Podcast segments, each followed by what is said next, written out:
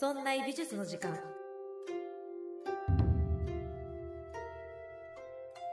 皆さん明けましておめでとうございます。美術を身近にするこの番組そんな美術の時間。そんなプロジェクトラチがお送りいたします。えー、これが配信されているのが1月6日なので、まあもうすでにね、三が日も終わって、えー、お仕事を始められている方も、えー、いらっしゃると思います。え仕事始め、皆さんいかがお過ごしでしょうか？え今回第178回は2022年一発目ということで、ちょっといつもと違う回にしようかなと思っています。オープニングも、あの、これ何でしたっけ？ことでしたっけ？ことのやつをね使ってみてなんか新年っぽい雰囲気を出しているかと思いますけれども、まあ、ちょっと今日は私の話をしようかなと思っています。やっぱね、レイディオに憧れるんですよ、私は。もうレイディオに憧れているから今これをやっているんですけれども、こうフリートークでね、こう話を展開させるみたいなのは憧れがあるんですよね。とはいえこの「そんな美術の時間」並びになんか私がねこうずっと喋っていられるのはどちらかというと自分の好きなもの、まあ、アートに関して、えずっと喋るっていうことの方が、まあ、ずっと続けていく分にはいいかなと、まあ、好きですしかなと思ってるんですけどたまにはラジオっぽいことをしてみたいなと思っています。そうそうこういう感じ。こういう感じね。さて今回はですねお便りを募集させていただきました。ありがとうございます。いや嬉しい。嬉しい。レイディオっぽい。ありがとうございます。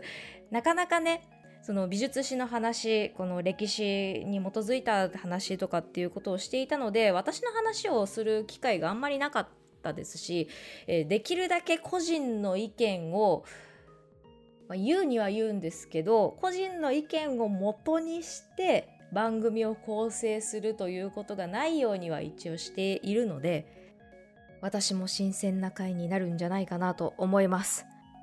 そして audiobook.jp では、えー、こちらの質問の続きとちょっとね私の話をしたいなと思っています。本当は無料版でお話をしようかと思って構成していったので長い話にはなると思うんですけどこう書いてくうちにねうーんこれはちょっとと言えないなーって思ったので audiobook.jp のおまけ音声で言おうかなと思っています。無料枠お蔵入りエピソードをね喋ろうかなと思っています。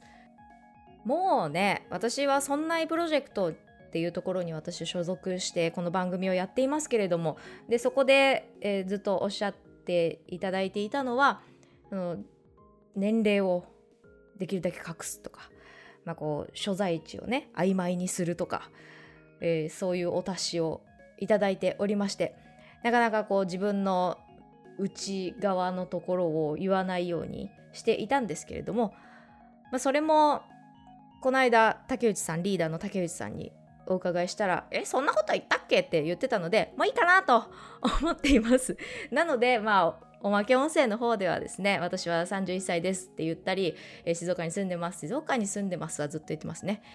って言ったり、えシングルマザーですっていうことを言っちゃってもいいかなと思っているのでおまけ音声を聞いてみてください。ということで早速本編に入っていきましょう、えー、今回お便りをいただいたリスナーの方々はシュシュさん、バンジージャンプ12号さん、S さん、S さんはすいません、あの、本名で書かれていたので、イニシャルで言わせていただきます。S さん、そして、えー、っと、ハイドカント B、これなんて読むんだろう、クリエイティブすぎてわからない。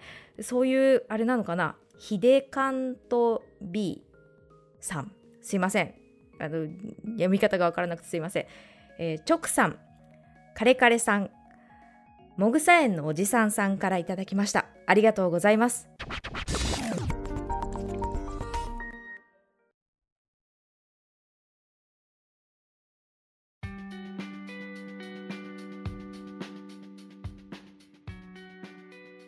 さてさてえ昔なんか遊びで作ったジングル多分入れたと思いますけどどのジングル使ったかな？いや今日はラジオやるよ。ラジオやるよ。はい。じゃあお便りを読ませていただきます。S さんからいただきました。ありがとうございます。明けましておめでとうございます。おめでとうございます。今年も楽しく視聴させていただきます。さて質問ですがラチさんがぜひとも本物を見てほしい。見ておくべきだと思う。国内で所蔵展示されている絵画を6つ紹介してください。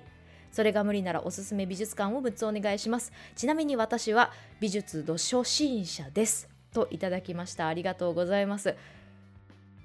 このお便りはですねいや違う。このファックスはですねえー、美術館に関する美術に関する質問というコーナーで、えー、お便りいただきました。ありがとうございます。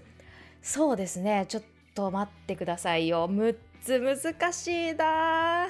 いやまず前提をお話ししておきます。私がどれぐらい美術館に行っているかどれぐらいあの本物を見ているかっていうのがまず一番の基準になってくると思いますが私は美術館にあんまり行ってません。あんまり行ってないというと語弊があるかもしれないですけどまあその東京の主要美術館とかあとは静岡にある美術館とかまあ愛知山梨長野もちょっとだけうん、まあ、草間弥生のとか松本美術館は行ったことがあるけどぐらいです。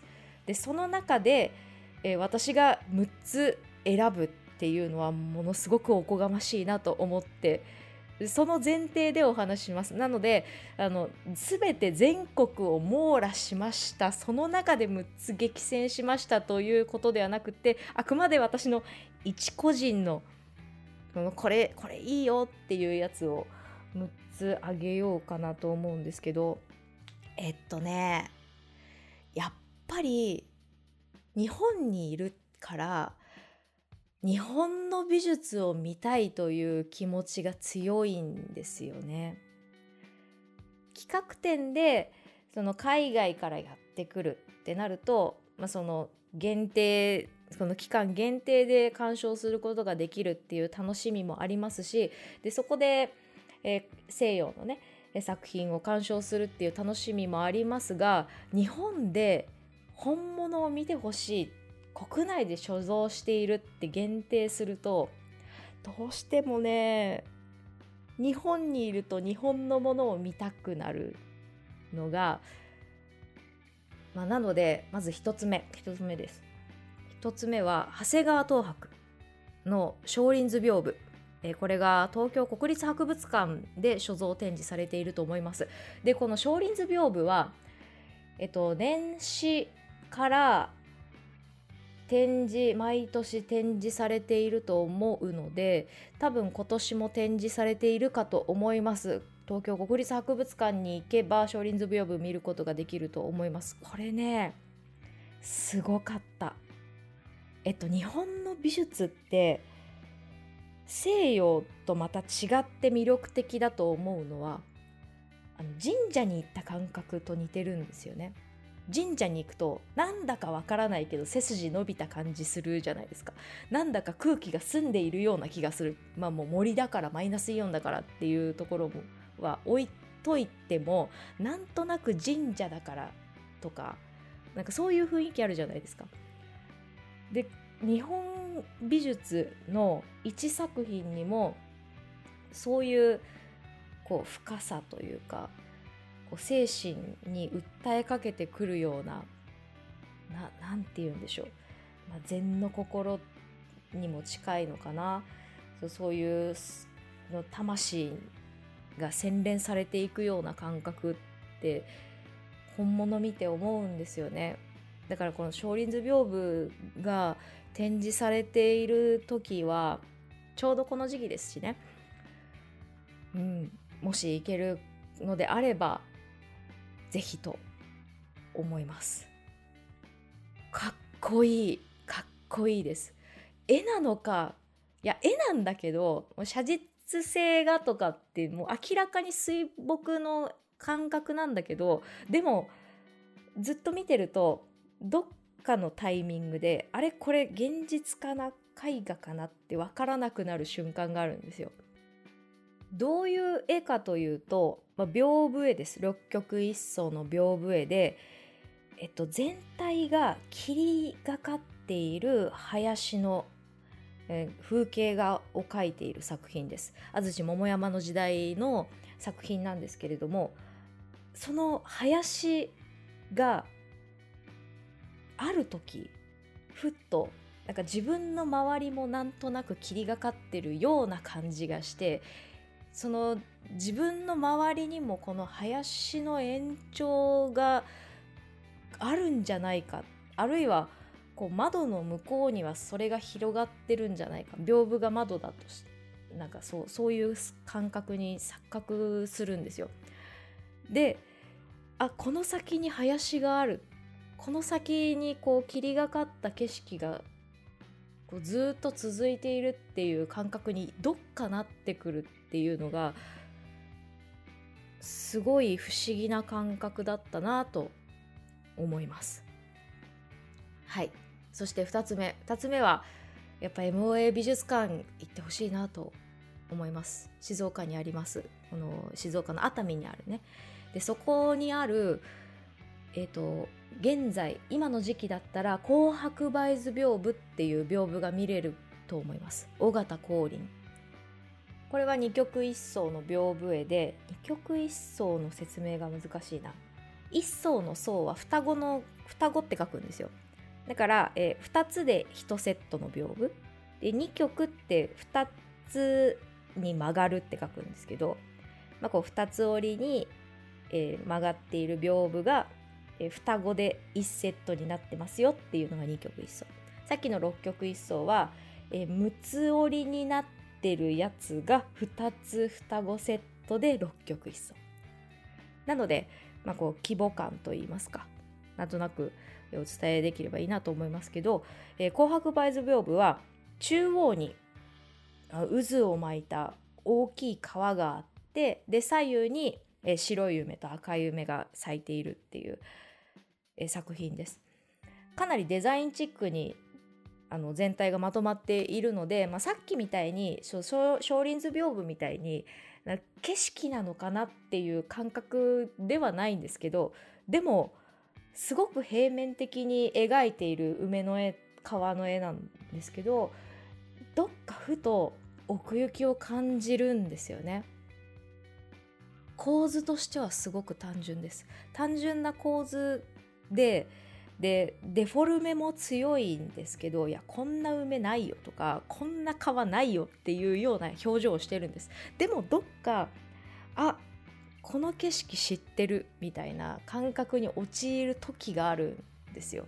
それはこれだけ単純化したデフォルメされたデザインだから自分の頭の中でこの作品に対して何かこう要素をつけるじゃないですけどこう頭の中でこれはこういう意味だこれはこういう木の表情だっていう解釈が多分こうフィルターで入るんでしょうね。でそのフィルターを通してるとなんとなくこう自分のもともと持ってる記憶と合致する時があるというかなんかそういうね日本の屏風絵にはあるかなと思っています。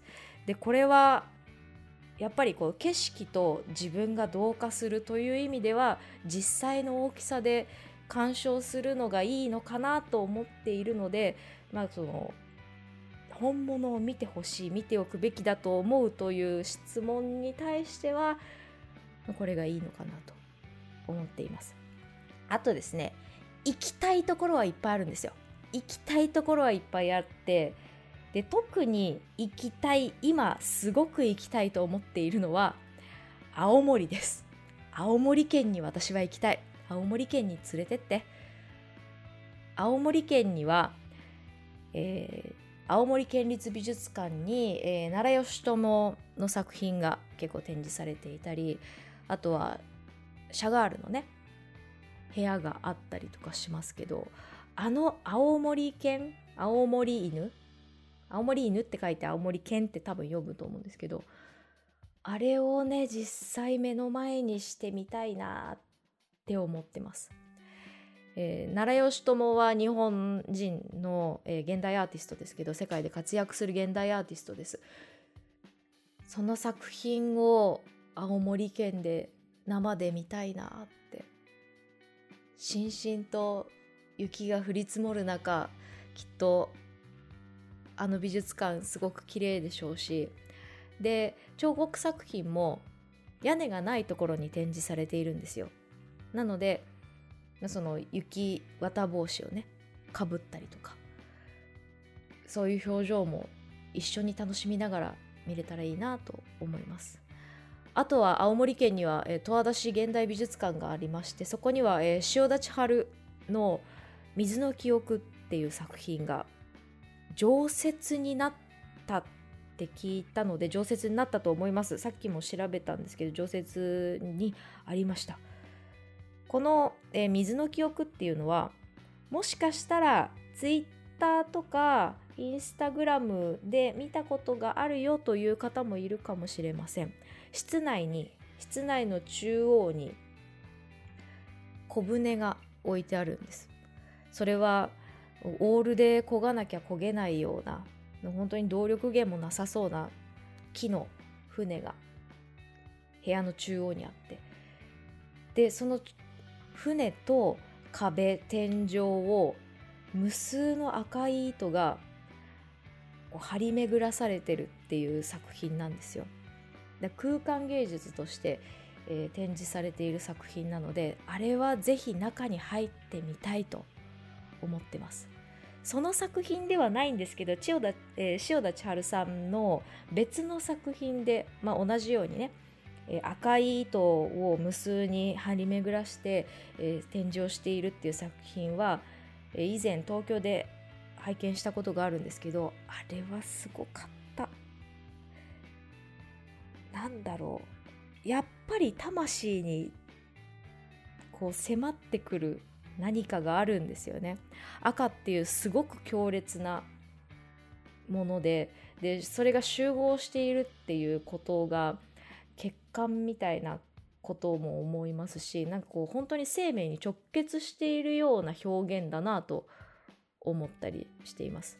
で大抵はそのえっとこの青森の美術館にあるのは、えー、船と天井と、えー、壁にこうわーっと伝わってたんですけど私が見たのはね確か船じゃなかったと思うんですよね。何に絡まってたかはちょっと覚えてないんですけどそういうななんだろう。ちょっと古びたものだったんですよ。でも確か。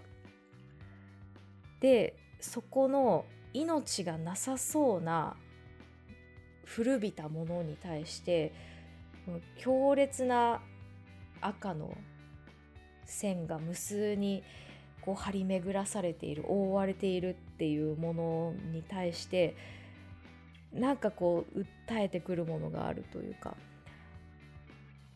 うん感情で言うと怖い穏やかではないでも目が離せないっていうそういう作品だったなと思います。とねまあ上げてるとあ日本人好きなんだなって日本のアート好きなんだなってちょっと思いましたけど自分の中でこう何がいいかな何がいいかなってさっきすっごい考えてたんですけどでもやっぱり欠かせないのは西洋美術じゃないですか。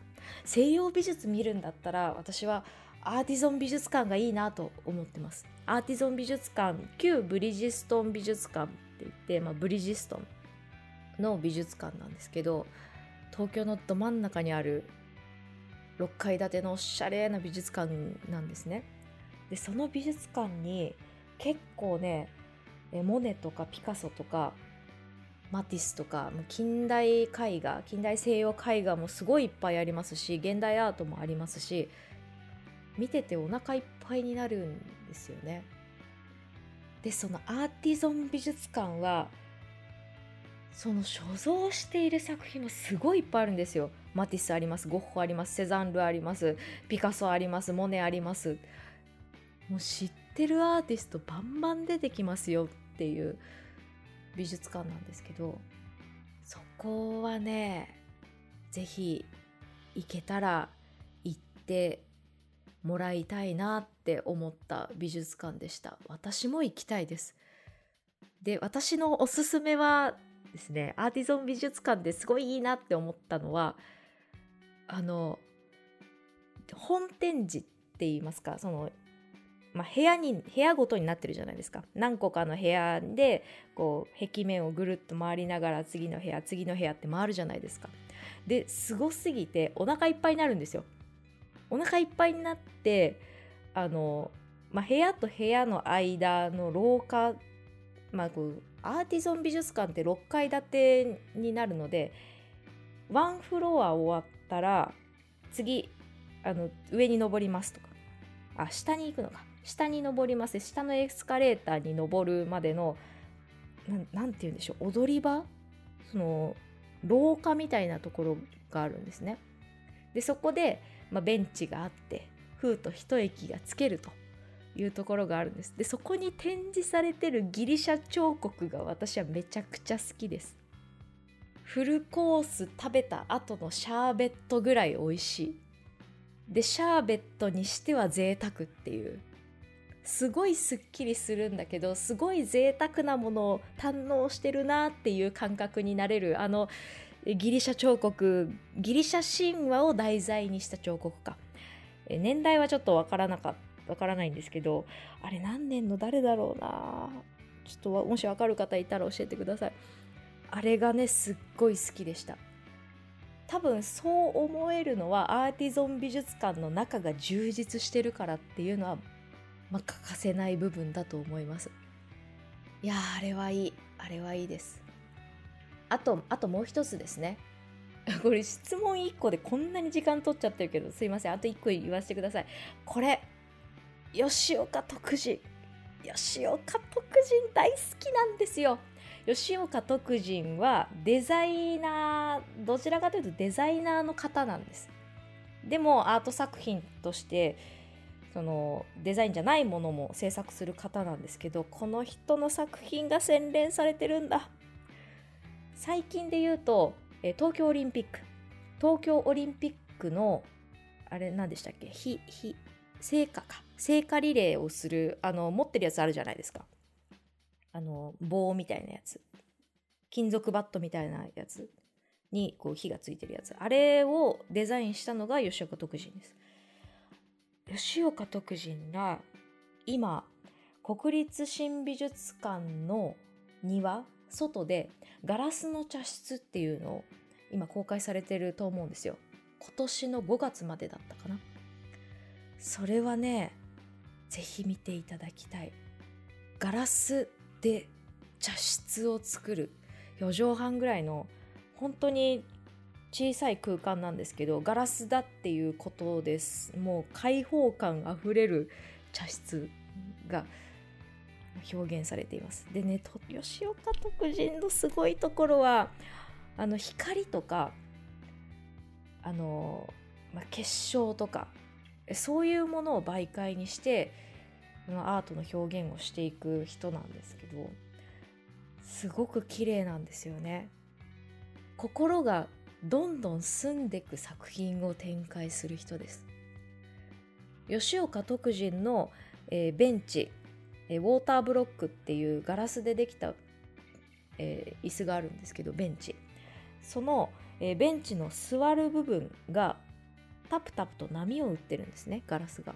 でそうなると光の屈折によってまるでガラスのベンチが水の水面のようにこう波打っている穏やかな湖のように風でこうひたひたと動いているようなそういうねこの物質性となんか光なのか水なのか不確かな表現っていうこの狭間にえー、誘導してくれるようなそういう作品を展開しています。このウォーターブロックは現在オルセー美術館が新しくなってそのオルセー美術館の常設として、まあ、座る用のベンチとしてねこの吉岡徳人の作品が置いてあるんですよ。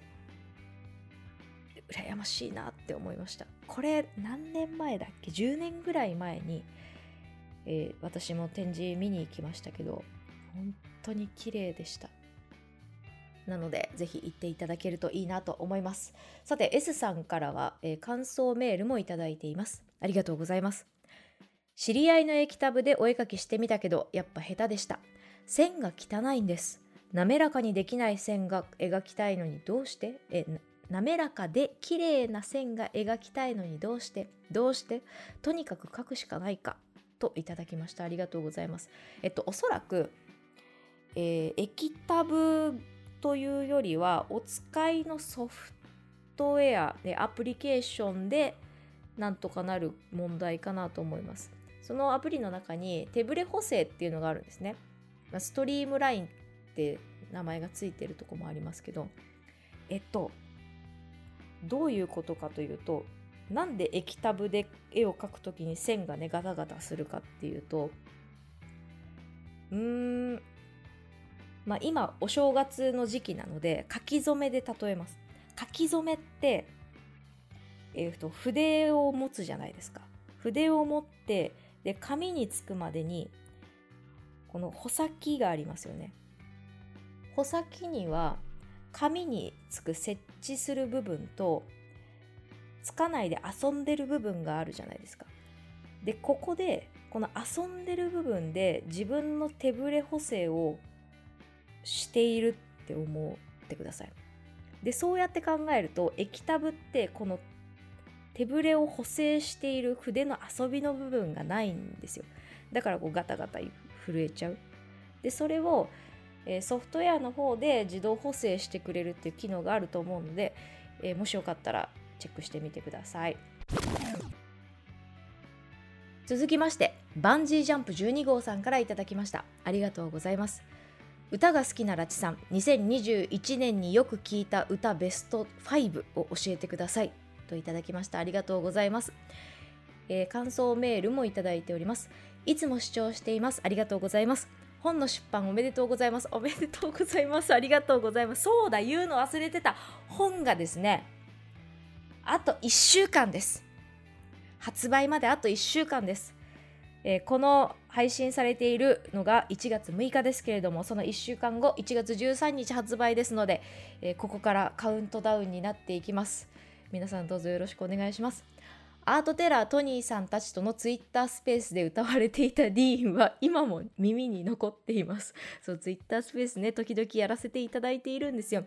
えー、アートテラーのトニーさんと、えー、国領さんっていう、えー、女性のタレントの方と、まあ、時々ツイッタースペースやらせていただいてます。そこでね、えー、美術の話、アートの話っていうスペースを不定期でやっています。よかったら聞いてみてください。2021年いろいろな配信ありがとうございました。来年も視聴させていただきますといただきました。ありがとうございます。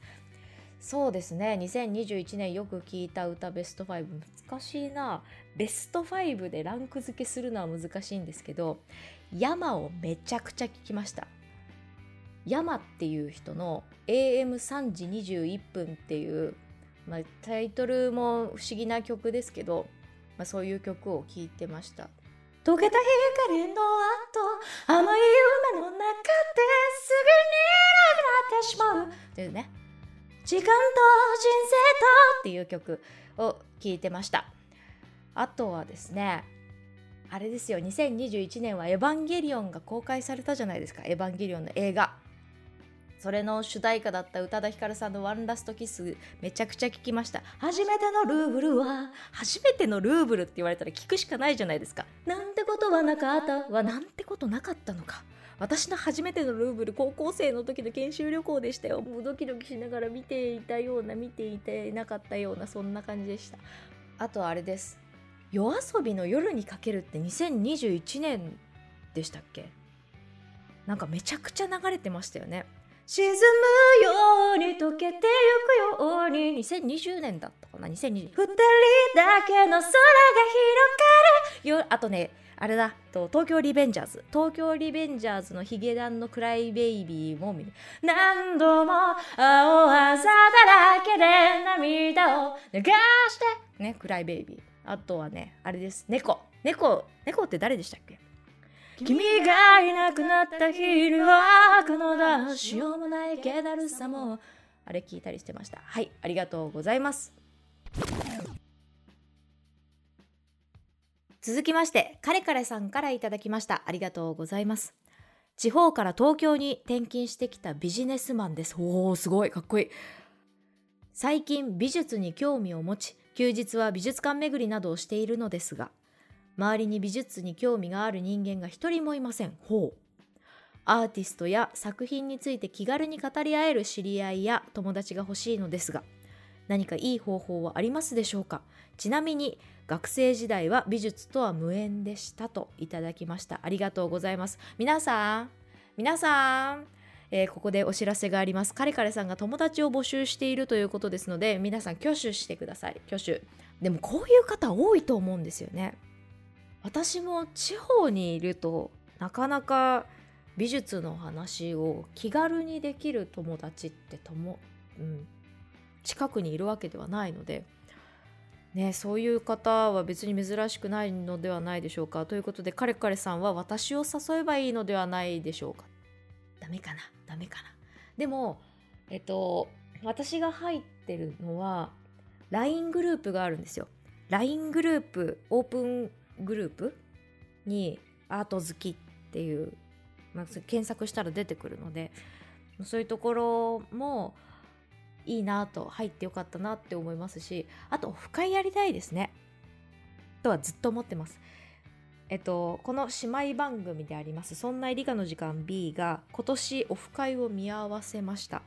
なので、まあ、コロナが落ち着いたらということにはなってしまうんですがあとはどれぐらいの規模でできるかっていうのもうんって思ってるんですけど、まあ、いつかやりたいなとは私も思っています。でカレカレさんは、えー、普通の、えー、メールもいただきましたありがとうございます。ラチさんこんにちは美術好きなビジネスマンですありがとうございます。車での移動が多いのでほうほういつも移動中に車のスピーカーで聞いていますありがとうございますアート思考の会これまで何度か書籍を読んでもよくわからなかったのですがラチさんのおかげで分かりやすく楽しく理解できました。ありがとうございます。特に自動運転のロジカル思考でまくし立ててからの「できないのよ!」がツボです。これからも応援していますといただきました。ありがとうございます。そうか。いやこうやってこの回が良かったって言ってくださるの嬉しいですね。アート思考の回はなんか自分でもちょっと暴走したかなこれこれで大丈夫かなと思いながら話していたところもあったのでそれね毎回そう思うんですよね。これ喋ってあこれ大丈夫かなってこうななんて言うんでしょう。アウトプットすると後悔するとこあるじゃないですか。あこれ言わなきゃよかったかなとかこれなんかなってこうちょっと心配事ができるわけですよ。やっぱり挑戦をしてるわけですから。挑戦する時ってこう後悔って言ったらまた違うのかな？大丈夫だったかなって不安不安か不安になるっていうことはあるんですけどこうしてフィードバックいただけるのは本当に幸せ者だと思っています。ありがとうございます。さて次が最後のお便り読ませていただきます。この後オーディオブック .jp では、えー、ここで読んでないやつもまあ、ちょっと読みたいなと思っていますので。ねあの普段メールをいただいてもなかなか読む機会がなかったのでで一時期この番組では全部読みますと言って全部読んだ時もあったんですけど全部読むは読むでなかなか私がうまくいってないところがあったりとかじゃあ読んでないやつは全部ノートに回答しますって言ってもなかなかこれが続かなかったりとかしていたのですが今回はね全部読もうかなと思います。さてシュシュさんから頂きました。ありがとうございます。質問です。ラチさんの一番の趣味は何ですか？ほう。美術から離れている時どんなことをされているのでしょう？といただきました。ありがとうございます。これむず去年一昨年ぐらいまで、えー、お茶をたしなんでいました。最近はねなかなかお稽古も行けずに、まずあんまり行けてないんですけどたまにお家でお茶立ててみたりもうだいぶいい加減ですけど立てるのも。これを趣味と言っていいのかは難しいんですよね。お茶ってすごい往復が深いですし全然ペーペーなのでそんな趣味はお茶ですとか言える立場ではないなと思っています。なのでうーんゲームゲゲーム任天堂スイッチがあるので時々したりするんですけどあとはめちゃくちゃゲーム実況は見ます。そのタスク系の仕事なのであんまり頭は使わない作業なんだけどできるだけ今日は頭使いたくないっていう時にゲーム実況置いときます。そういう感じでしょうか？割と普通です。はい。ということで、えシュシュさんは、えー、普通のお便りもいただきました。ありがとうございます。質問コーナー新しくていいですね。番組では美術のお話をしていただいているのであえてそれ以外のジャンルの質問をさせていただきました。ありがとうございます。新春特番どんな感じになるのか楽しみです。番組配信も楽しみですが年末年始リフレッシュもしてくださいねといただきました。ありがとうございます。リフレッシュしましたよ。ありがとうございます。さあこれから仕事始めの皆さん入学入学じゃないですね。えー、始業式が始まる皆さん新しくリフレッシュしたマインドで脳みそで体で2022年走っていきましょう。今年もどうぞよろしくお願いします。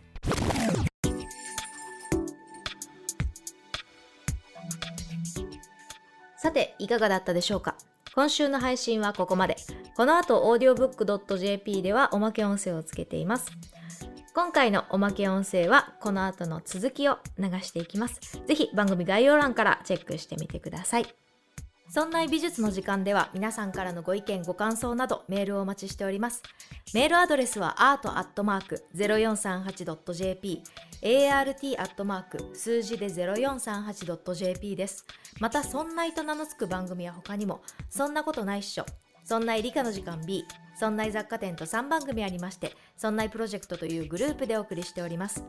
そんなプロジェクトにはウェブサイトもありまして、そこから今配信中の番組や過去に配信していた番組を聞くことができます。URL はそんない .com、sonnai.com となっております。